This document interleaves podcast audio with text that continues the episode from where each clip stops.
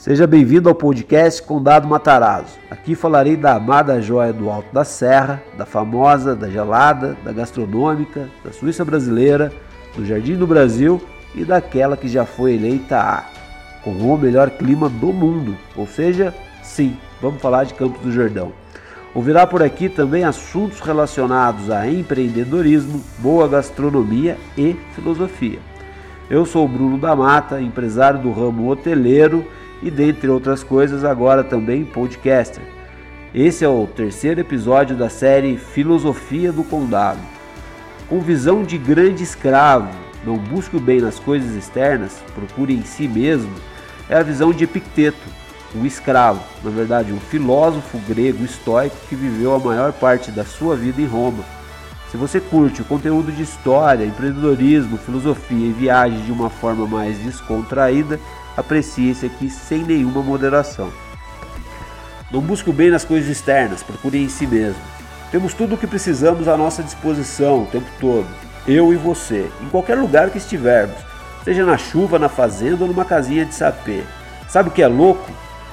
É que temos tudo o que precisamos o tempo todo ao alcance de um pensamento. Sabe o que é mais louco ainda? É que definitivamente não tem idade para usufruirmos disso. O momento é agora, é aqui e nesse momento. Saca aquele celular novo, o par de sapatos da moda ou aquele outro par de sapato moderno? Ou até mesmo aquele carro que compramos achando que todos esses brinquedos iriam mudar a nossa vida? Então, talvez isso nos atenda. Na verdade, acho mesmo é que nos anima por alguns instantes, alguns dias ou algumas semanas. Mas o que acontece quando o celular trinca? O par de sapatos mofa e enche de poeira.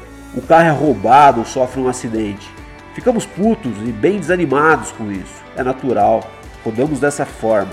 Tudo aquilo que nos proporcionou lazer e satisfação por algum momento, mas na verdade não deveria. Não deveria porque é uma coisa supérflua, emprestada, ou segue achando que o que você comprou é seu.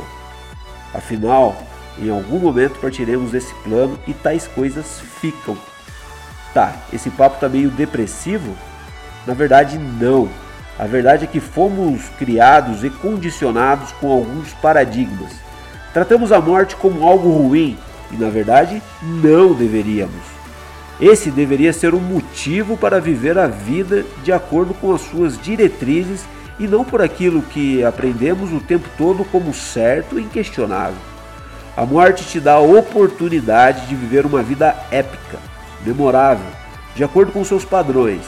Então, minha dica é: não se apegue às coisas, pessoas e nem mesmo a ideias. Coisas quebram, pessoas nos frustram e as ideias, quando rígidas demais, nos impedem de evoluir.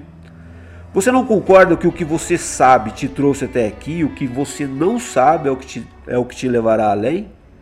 É assim, com a visão de um grande escravo. É isso mesmo. Não busque o bem nas coisas externas, procure em si mesmo.